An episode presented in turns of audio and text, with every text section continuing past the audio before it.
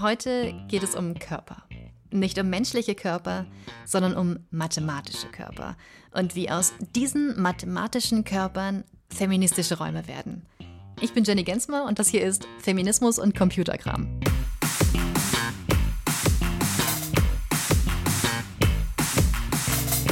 Erstmal muss ich sozusagen das Icosaeder berechnen, also diese 20 Punkte, die diesen Icosaeder ergeben, mit verschiedenen äh, Schleifen und äh, geometrischen Berechnungen, mit Rotieren und Normalisieren und Kreuzprodukten.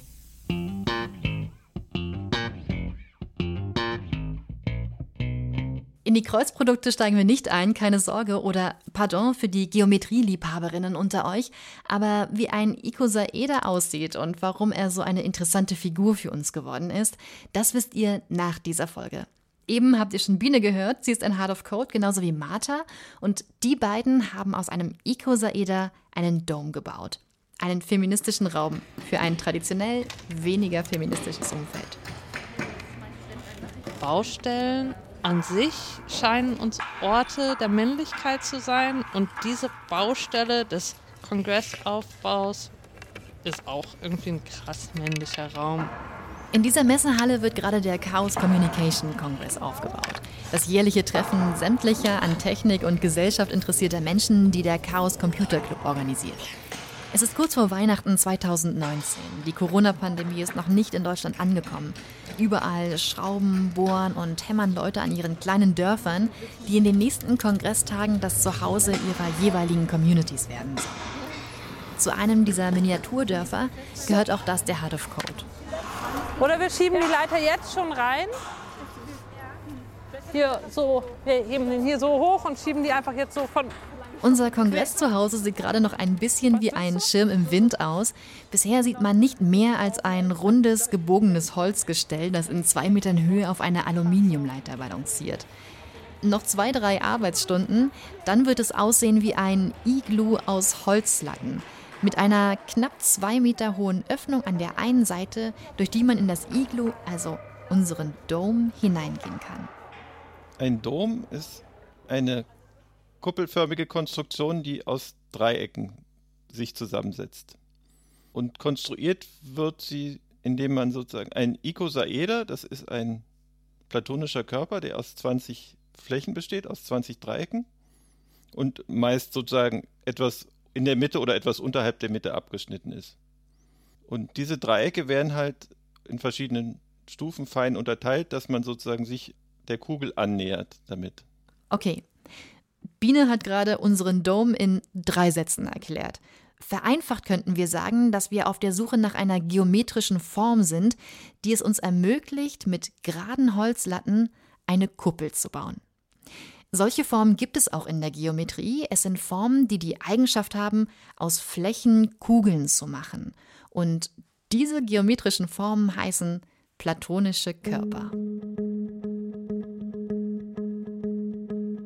Es gibt fünf platonische Körper und das sind Körper, wo man mit regelmäßigen Flächen, also Dreiecken, Vierecken oder Fünfecken, sich sozusagen eine Kugel so ausfüllen kann, dass die Eckpunkte dieses Körpers sozusagen diese umschließende Kugel berühren. Und da gibt es fünf, es gibt es Tetraeder. Der wie eine Pyramide aussieht. Stellt euch diese Pyramide in einer durchsichtigen Kugel vor. Alle vier Ecken der Pyramide berühren diese Kugel. Diese Pyramide ist zwar eine praktische Form, aber für eine Kuppelkonstruktion noch nicht sonderlich nützlich.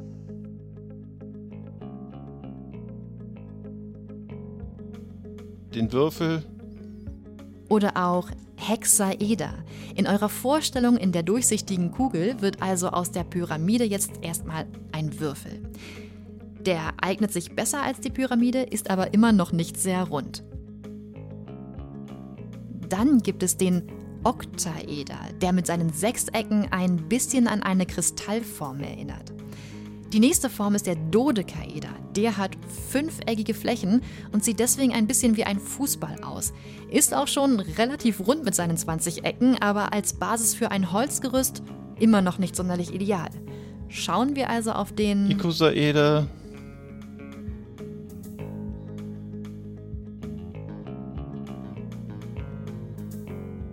Diesen platonischen Körper könnt ihr euch wie einen 20-seitigen Würfel vorstellen.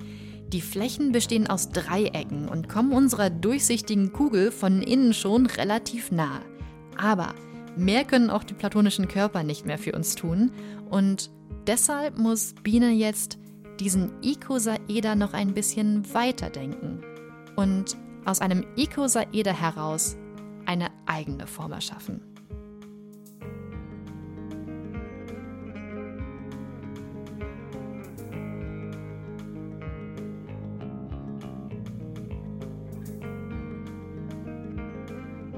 Das Schwierige ist sozusagen, würde man diese Icosaeder-Sachen einfach nur fein unterteilen, hätte man, würde man ja bei dem Icosaeder bleiben, es würde ja nur fein unterteilt werden. Aber man will ja sozusagen, dass sich das an diese Kugelform anschmiegt. Stellt euch einen schlaffen Ball vor, um den ihr ein Netz aus Dreiecken gespannt habt und in den ihr jetzt Luft hineinpustet. Biene überlegt sich, wie sie die Ecken und Kanten so berechnet, dass die vielen geraden Ecken und Kanten des Icosaeders zu Wölbungen werden.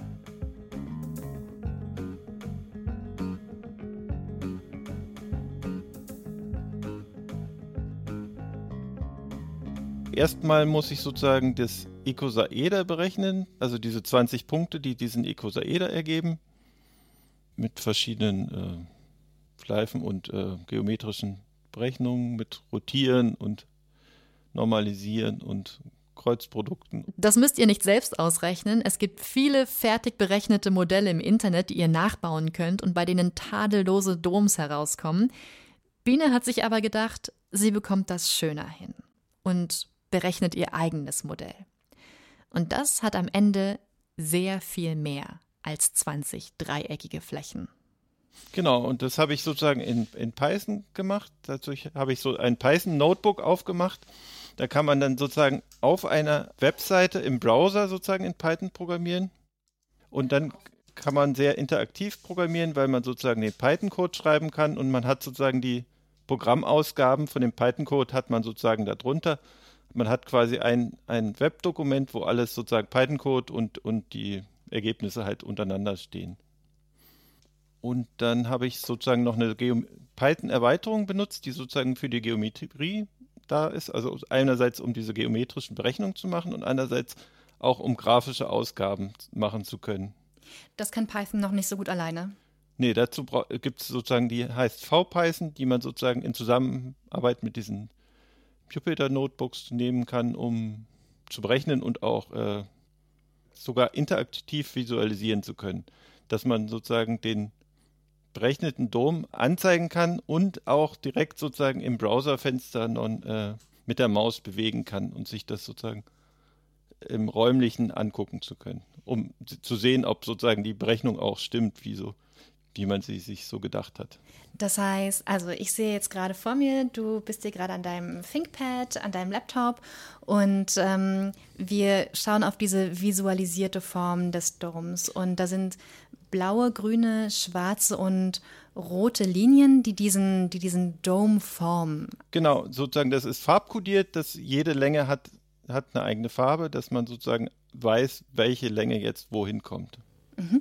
Also ähm, nur, dass man sich das nochmal vielleicht so ein bisschen vorstellen kann. Das sieht im Prinzip aus, als hätten wir so eine Art ähm, Netz um einen halben Fußball gespannt. Und jede Länge der Dreiecke auf diesem Fußball ist farblich nachgezeichnet. Und es gibt vier unterschiedliche Längen und die haben jeweils unterschiedliche Farben. Und diese unterschiedlichen Längen, die sind der eigentliche Hack in Venus Modell. Sie hat unserem Icosaeder sozusagen seine absolute Gleichmäßigkeit und Symmetrie weggenommen und hat ein individuelles, flexibles Modell aus ihm gemacht. So hat der ursprünglich platonische Körper seine kantige Form fast verloren und sich nahezu vollständig einer Kugel, in unserem Fall einer Halbkugel, angenähert. Aus einem Icosaeder ist eine geodätische Kuppel geworden. Zumindest in der Theorie. Genau, das haben wir sozusagen visualisiert. Und äh, ich wollte sozusagen dieses Modell aber auch haptisch haben. Deshalb habe ich mein Programm noch ergänzt, dass sozusagen noch 3D-Daten ausgegeben wurden, die ich sozusagen dann noch mit einem anderen Programm auf dem 3D-Drucker ausdrucken konnte. Dass ich sozusagen das in kleiner Form, also ungefähr in 15 Zentimeter Größe oder so, dann wirklich in Händen halten konnte. Zwei Programme muss unser Kuppelmodell noch durchlaufen, damit der 3D-Drucker es einlesen und dann in ein kleines, handgroßes Plastikmodell drucken kann. Und genau, und hier sieht man, äh, die, die Temperatur geht hoch und gleich hat sie 200 Grad erreicht und dann äh, kann der Drucker loslegen. Und, genau, und jetzt druckt sozusagen dieser Druckkopf eine feine Spur aus diesem Plastik aus und fährt sozusagen auf, diesen, auf dieser Druckplatte entlang und baut sozusagen das Objekt dann Schicht für Schicht auf.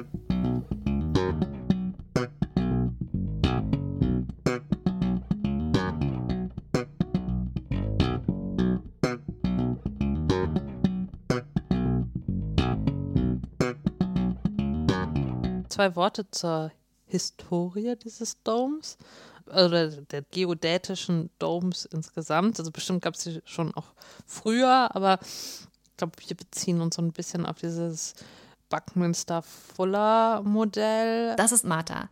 Ihr habt sie am Anfang der Folge schon mal beim Kongressaufbau gehört. Sie hat unseren Dome mit Biene zusammen entworfen und entdeckt hat sie diese Konstruktion in einem US-amerikanischen Gegenkulturmagazin, dem Whole Earth Catalog. Der Architekt Richard Buckminster Fuller hat dieses Modell des Doms in den 40er Jahren bekannt gemacht. Der richtige Name für den Dom ist übrigens geodätische Kuppel. Geodätisch, weil das Wort von der Wissenschaft der Ausmessung und Abbildung der Erdoberfläche kommt. Gemeint ist also eine Kuppel in Form der Erde. Ich habe mir dann ähm, so eine Ausgabe besorgt, also Secondhand aus den USA. Es hat eine Ewigkeit gedauert und das Porto war ultra teuer. Für, für so ein, das ist wie so ein dicker IKEA-Katalog, als der noch in Papier war.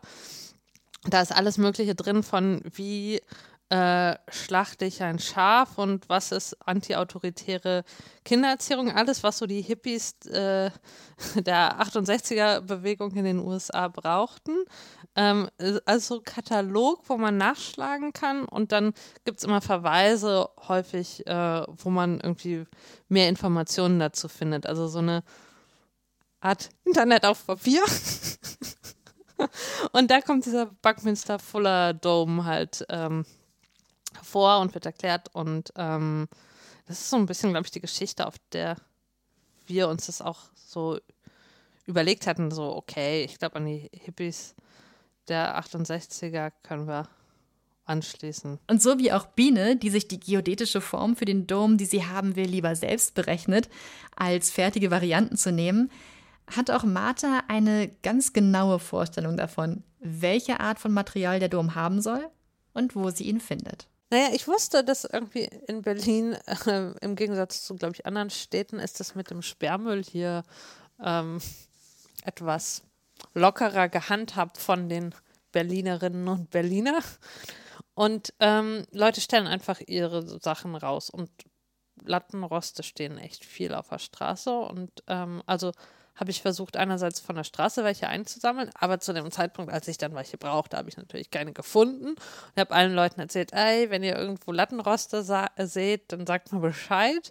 Und das hat aber anfangs nicht so gut funktioniert und daraufhin ähm, habe ich dann angefangen, bei, bei Kleinanzeigen zu gucken und ähm, dann sind wir irgendwie losgezogen und das, die, das erste Mal bin ich irgendwie vor einer Ewigkeit mit dem Auto durch die Stadt gefahren, um dann versetzt zu werden für zwei Lattenroste. Und dann war, glaube ich, schon das nächste mit Biene.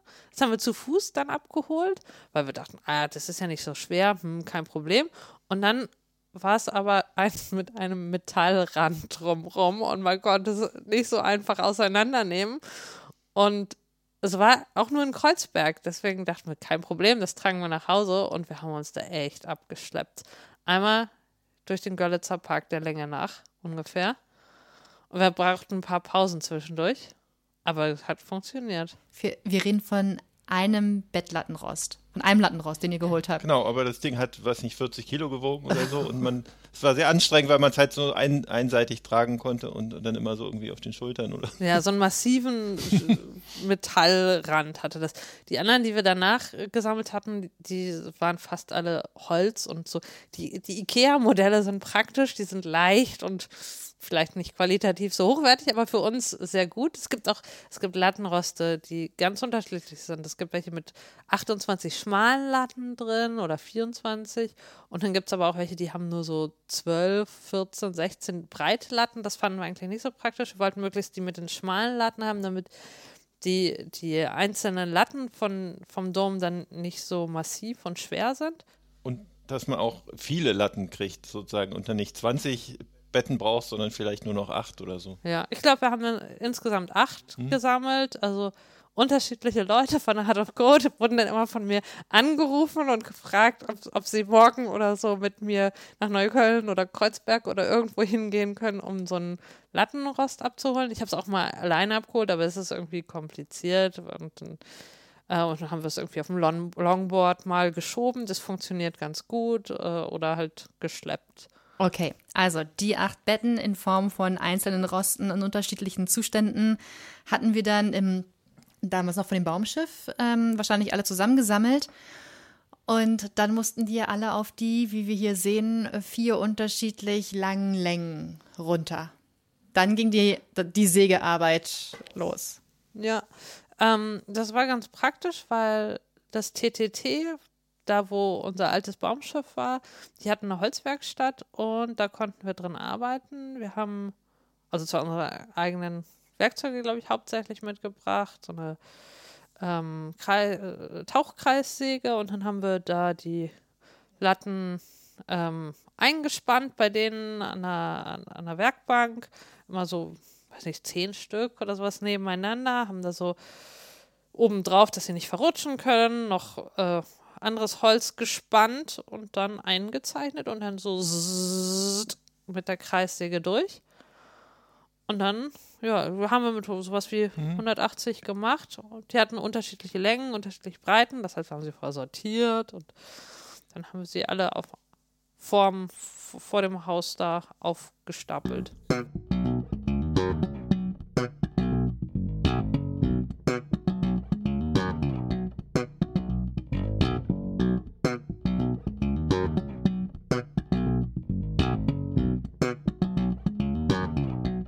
Zu dem Dom gehören jetzt 165 zugeschnittene Lattenrostbretter, die unterschiedlichen Längen sind mit vier unterschiedlichen Farben am Ende markiert und zusammen mit seinem brandsicheren Stoffbezug, Schrauben, Muttern und Unterlegscheiben passt er etwa in einen VW Polo Kofferraum. Das war der Wunsch von Martha, dass man ihn leicht transportieren kann. Jetzt muss er nur noch zusammengeschraubt werden.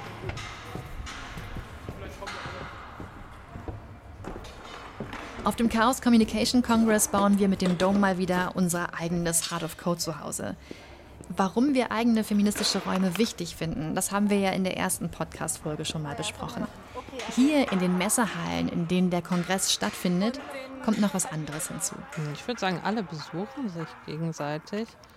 Ähm, und diese Messehallen, zumindest in Leipzig, sind ja auch, die sind irre hoch. Die sind, keine Ahnung, bestimmt 10, 15 Meter hoch. Hm, und ähm, die, da, wo immer nur so Tische stehen, das ähm, ist so eine ganz komische Atmosphäre da. Also, weil, also ich finde es zumindest komisch, weil man hat irgendwie einen riesigen Raum und da sind alles, was da drin ist, ist nur so ein Meter oder zwei Meter hoch und das macht so ein komisches Gefühl, in so einem großen, recht vollen Raum zu sein, ohne dass es irgendwelche Trennwände oder irgendwelche gestaltenden Elemente gibt. Und außerdem ist es auch voll laut, weil das alles so halt. Und wenn dann da diese Domes drin standen und die auch dann mit Baumwolle zum Beispiel bespannt waren, das gibt ein ganz anderes Raumgefühl. Das ist viel heimischer in dieser äh, sonst so künstlichen Atmosphäre. Und es ist ein schöneres Erlebnis, wenn man auf so einem Kongress ist und immer sozusagen noch ein bisschen Rückzug hat, immer so einen eigenen Raum und man nicht irgendwie völlig verloren ist, sondern halt immer noch wieder was hat, wo man wieder zurückgehen kann oder sich ausruhen kann, bevor man dann wieder zu Workshops oder anderen geht. Ja, und es hat so, es hat sowas wie so ein Wohnzimmer und man kann ja aber auch die anderen Leute in ihren Wohnzimmern in Anführungsstrichen dann besuchen und das ist eigentlich so sehr schön. Ich würde sagen, das ist nicht, nicht so richtig trennend. Es, es hat schon in gewisser Weise vielleicht einen hier sind wir Space-Charakter, aber wenn ihr nett zu uns seid, dann dürft ihr auch. Oder dann seid ihr hier herzlich willkommen. Und wir waren ja auch einladend und wir hatten ja auch immer eine Suppenküche bei uns, also dass man sich sozusagen diese Chinesi chinesischen Tütensuppen machen konnte bei uns. Vielleicht, weil wir jetzt gerade schon so ein bisschen darüber sprechen, inwiefern ist das ein eigener Raum. Ähm, wenn ihr nett zu uns seid, dann könnt ihr auch gern zu uns kommen. Mich würde noch mal interessieren, was genau dieser Dome für euch ist. Also, mm, ich glaube ehrlich gesagt, für mich persönlich war der Dome hauptsächlich das Experiment, den zu bauen und kriegen wir das hin und funktioniert das alles so? Das hat mir total viel Spaß gemacht. Dass wir den dann hatten, war dann fast schon ein bisschen sekundär, aber dann ganz praktisch, weil es war auch irgendwie innerhalb der Community, also bei der Heart of Code hatten wir darüber geredet, dass viele sich so das wünschen, irgendwie als Heart of Code irgendwie als Gruppe irgendwie einen Ort zu haben. Und ähm, so konnten wir dann diesen Ort schaffen und gleichzeitig dann auch, also in diesem großen Universum Congress sagen, hier könnt ihr euch ein bisschen zu Hause fühlen. Und in diesem Zuhause definieren wir die Regeln noch mal ein Stück weit anders. Also ähm, der Kongress hatte zu dem Zeitpunkt eine harte Diskussion um einen Code of Conduct, den es nicht gab und was von vielen Leuten kritisiert wurde. Und dann haben wir gesagt, okay, in unserer Assembly, das ist eine feministische Assembly, hier ähm, ist nicht alles okay und in diesem Raum können wir jetzt auch irgendwie so ein bisschen Regeln definieren.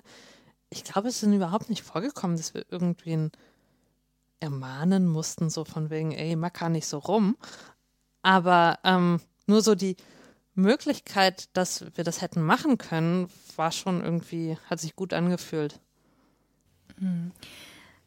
Ähm, Code of Conduct muss man vielleicht noch mal kurz erklären. Im Prinzip eine, eine Art von Übereinkunft, wie die Regeln sind, wie wir uns verhalten wollen, wie wir miteinander umgehen wollen an einem bestimmten Ort in einer bestimmten Zeit innerhalb einer Community. Ja, was, was äh, erwünschtes und was unerwünschtes Verhältnis und was dann auch passiert. Also wenn jemand übergriffig ist, dass der verwiesen wird und dass dann nicht erstmal nach einem übergriffigen Verhalten zwei Tage diskutiert wird, was jetzt passiert, sondern man macht sich vorher darüber Gedanken und sagt dann, okay, Übergriffiges Verhalten heißt, die Person darf nicht weiterhin an unserer gemeinsamen Veranstaltung, dem Kongress, teilnehmen, sondern muss nach Hause gehen oder auch immer hin, aber nicht mehr in diesem Raum sich aufhalten.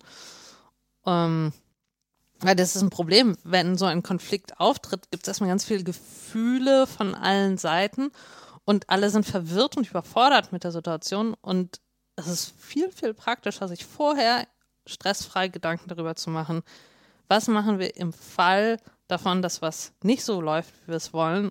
Und ja, bei so einer großen 15.000, 17.000 Personen Veranstaltung kann das halt schon mal passieren, dass ähm, Leute sich nicht freundlich gegenüber anderen verhalten. Mhm. Ähm, Biene, was für dich so der, der Dom gewesen? Ist das, würdest du auch sagen, dass das eher so der Prozess, äh, den zu gestalten oder tatsächlich, dass es diesen Raum am Ende gibt?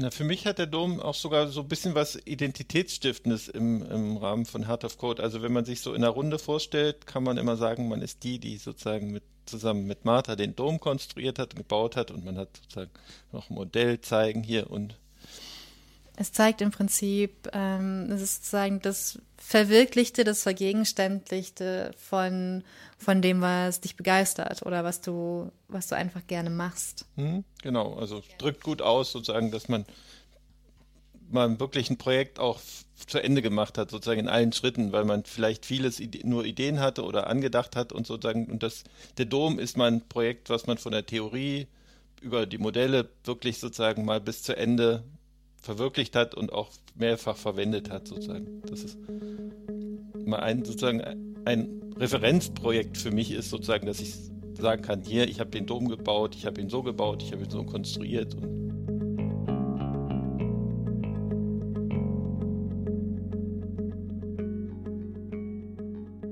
Was Biene über den Dom sagt, ist mir lange im Kopf geblieben. Sie sagt, er hat etwas Identitätsstiftendes. Er ist wie ein Referenzprojekt. das sie einfach erwähnen oder vorstellen kann und das ihre Ideen und ihre Kreativität einfach zeigt, ohne dass sie sich erklären muss.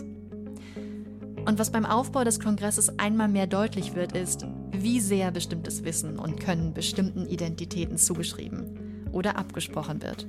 Bewusst oder unbewusst.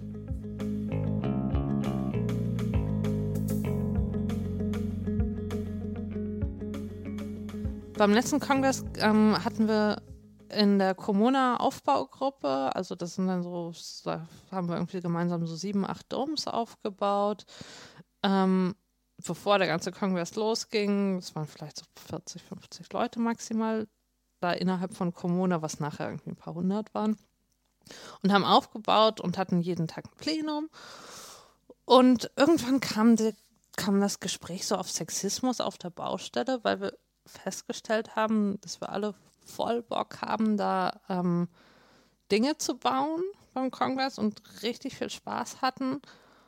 Und wir als Gruppe auch uns alle, also als Kommune, uns alle eigentlich als feministische Kollektive verstanden haben. Und dann haben wir festgestellt haben, boah, wir sind hier auch irgendwie in einem nicht total feministischen Raum und Baustellen an sich scheinen uns Orte der Männlichkeit zu sein und diese Baustelle des Kongressaufbaus ist auch irgendwie ein krass männlicher Raum und das äußert sich so über bestimmte subtile Machtausübungen. Wer weiß, wie man etwas richtig macht? Und wer wird beäugt dabei, während sie oder er, aber häufig als sie irgendwie was macht? Und was wird wie gesehen? Und dass das irgendwie doof ist, wenn da nicht alle Leute gleich viel Spaß haben können, weil sie halt anders ähm, behandelt oder beäugt werden. Und ja, das wäre voll spannend, da nochmal weiter drüber zu, zu reden und da irgendwie tiefer reinzugehen. Es ist dann, es gab die Idee, ob es da irgendwie einen Workshop geben könnte, dann, wo das, wo das nochmal reflektiert wird und das war auch herangetragen worden, hauptsächlich dann an die Männer, weil es eher Fra oder ja, es waren Frauen, die gesagt hatten, boah, ich, ich irgendwie habe ich mir das hier anders vorgestellt. Es macht alles viel Spaß, aber irgendwie habe ich es mir trotzdem anders vorgestellt, dass ich hier gleich behandelt wird und diese Gleichbehandlung findet trotzdem nicht statt. Es bleibt ein ziemlich männlicher Raum. Ähm, auch, also innerhalb von Comuna war die Aufbaucrew, würde ich sagen, relativ ausgeglichen, nicht nur Cis-Männer, aber insgesamt war natürlich der Aufbau des Kongress schon, ähm, hat sich sehr männlich angefühlt. Wer ist da irgendwie rumgelaufen mit den großen Werkzeugen und den großen Kabeltrommeln und sowas. Und dass man, das könnte man, könnte man nochmal reflektieren und wäre irgendwie cool, wenn es vor allen Dingen Cis-Männer reflektieren würden und halt nicht nur Frauen und nicht binäre Personen, die, die sich da halt irgendwie eher komisch beigefühlt haben. Kannst du Hattest du das Gefühl auch? Ich hatte eine Situation, wo, wo mich jemand, den ich als Mann gelesen habe, irgendwie blöd von der Seite angemacht hat, so von wegen, äh, kannst du nicht alleine, müsst ihr zu dritt machen. Ähm, was überhaupt keine Sache war, dass wir das jetzt wirklich zu dritt machen mussten. Es hat mir einfach total viel Spaß gemacht. Also es ist irgendwie, wir hatten ein Gruppengefühl und ähm, Wieso musst du uns das kaputt machen? Dadurch, dass du uns den Spaß genommen hast dabei, weil das war das. Deine, deine Kritik des, ähm, des Kritis also dein, dieses Kritisieren des Mannes hat uns eigentlich nur darauf hingewiesen, mh, hm, offensichtlich seid ihr nicht so gut wie andere Leute, ihr könnt irgendwas nicht so richtig. Und damit nehme ich euch den Spaß weg. Aber uns ging es überhaupt nicht darum, dass wir es nicht alleine können, sondern dass wir einfach mehr Spaß haben, es zu dritt zu machen. Und diesen Spaß wollte er uns irgendwie nicht gönnen. Das ist irgendwie blöd, dass das vor allen Dingen dann so in sowas konnotiert ist. Seine eigene kleine Welt auf einem Kongress aufbauen ist eine Lösung. Schöner wäre natürlich, dass solche Orte generell inklusivere Orte werden. Ja, aber was muss passieren, damit auch Baustellen zu weniger diskriminierenden Orten werden? Reflektieren, dass Diskriminierung auch ohne Absicht Diskriminierung ist oder einfach mehr Frauen und nicht-binäre Menschen auf Baustellen? Beides, glaube ich. Also einerseits alle, die mit uns jetzt in den letzten Jahren beim Kongress und auch beim Camp-Aufbau waren, hatten, glaube ich, mega viel Spaß dabei. Das ist eine coole Gemeinschaft. Und ich glaube, wenn man so einen Ort halt claimt, dadurch, dass man dort ist und Dinge tut und ähm, halt Dinge umsetzt und beweist, wobei es das eigentlich nicht brauchen müsste, dass, dass das überhaupt kein Problem ist, dass, dass wir auch Dinge bauen können, dass wir auch Elektrik verlegen können, dass wir genauso gut ähm, irgendwelche Dinge verschrauben können oder was auch immer.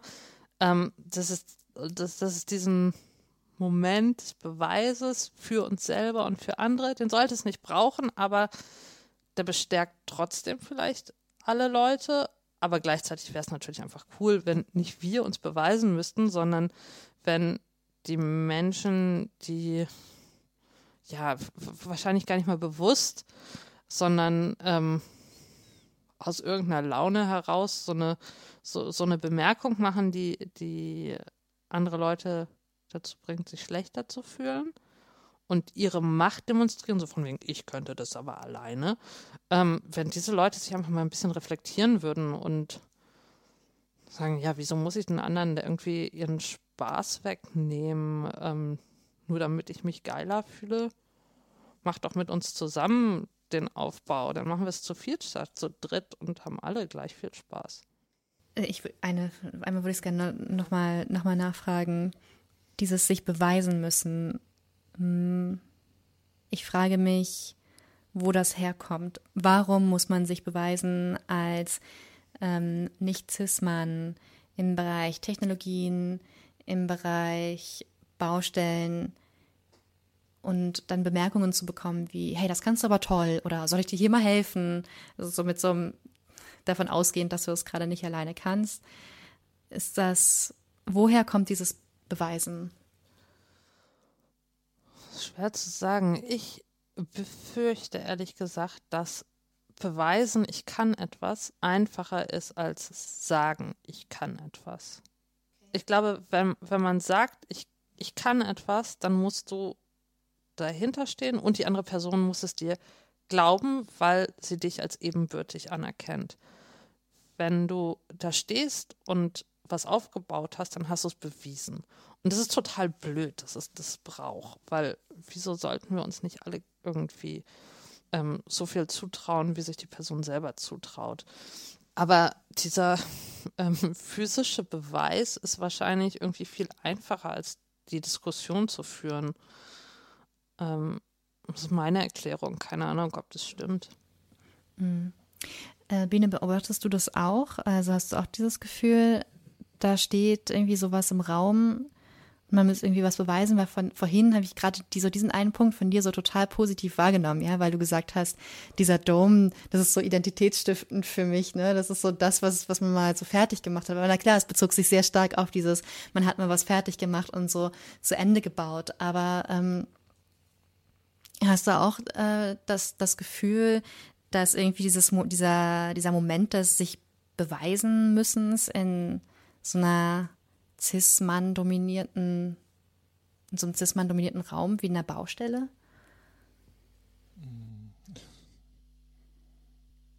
Naja, zu Baustellen kann ich nicht viel sagen, aber mit diesen Beweisen sozusagen, mir fällt es immer schwer, einfach, einfach nur so zu sagen, ich kann was sozusagen. Also,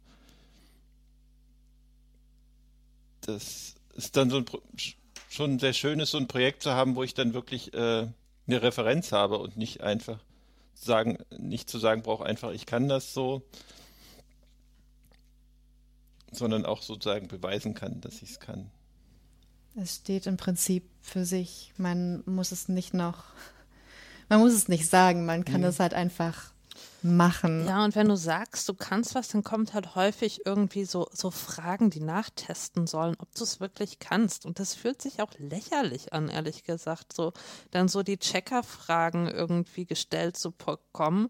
Und Ja, pf, ich kann das, aber ich habe keinen Bock, deine Fragen zu beantworten, weil ich würde mich viel lieber konstruktiv irgendwie unterhalten über ernst gemeinte Fragen dazu und meine Fragen an dich stellen, statt hier abzuchecken, wer irgendwie das bessere Wissen hat. Und ähm, hat sich das, ähm, hat sich das irgendwie verändert? War das anders auf dem Camp zum Beispiel? Ich glaube, über die Zeit hat sich also ja, Leute, die deutlich älter sind als ich und auch vor 20 Jahren schon auf dem Kongress waren, die sagen, der Kongress, das hat sich krass verändert, es ist viel offener, viel freundlicher äh, gegenüber Minderheiten und Frauen geworden. Ähm, es ist viel diverser und bunter und ähm, ja, letztes Jahr habe ich sogar einmal ganz kurz am Frauenklo angestanden. Also 30 Sekunden nur. Aber ähm, die anderen Jahre war auf jeden Fall immer eine lange Schlange nur an der Männertoilette und niemals eine belegte Toilette bei, bei, bei den Frauentoiletten. Jetzt gibt es ja auch noch non-binäre Klos, aber ähm, ich würde nicht sagen, ich spüre die Veränderung, weil dazu bin ich noch nicht lange genug dabei. Ich spüre nur eine Veränderung zwischen verschiedenen Menschen. Also die überwiegende Mehrheit der, der Leute, die zu uns in den Dom gekommen sind, haben voll cool sich mit uns darüber unterhalten. Also viele andere Leute, die Domes bauen, die besuchen sich gegenseitig. Wir sind ja auch zu anderen Gruppen gegangen und haben mit denen über deren Verbindungsstücke und oh, ihr habt das hier mit solchen ähm, Kabelrohren gemacht und hm, das ist ja cool, ist aus Plastik, ist noch viel leichter und ah, ihr musstet die gar nicht irgendwie herstellen, eure Verbindungsstücke, die könnt ihr kaufen. Deswegen, der Großteil der Gespräche war mega cool immer. Weil man so eine gemeinsame Basis hat und dann sich sehr schön auf dieser Basis sozusagen um die Details äh, unterhalten kann. Also, dass man sind alles Dom-Spezialistinnen oder Spezialisten und kann sich dann wirklich äh, gegenseitig Tipps geben oder Anregungen holen.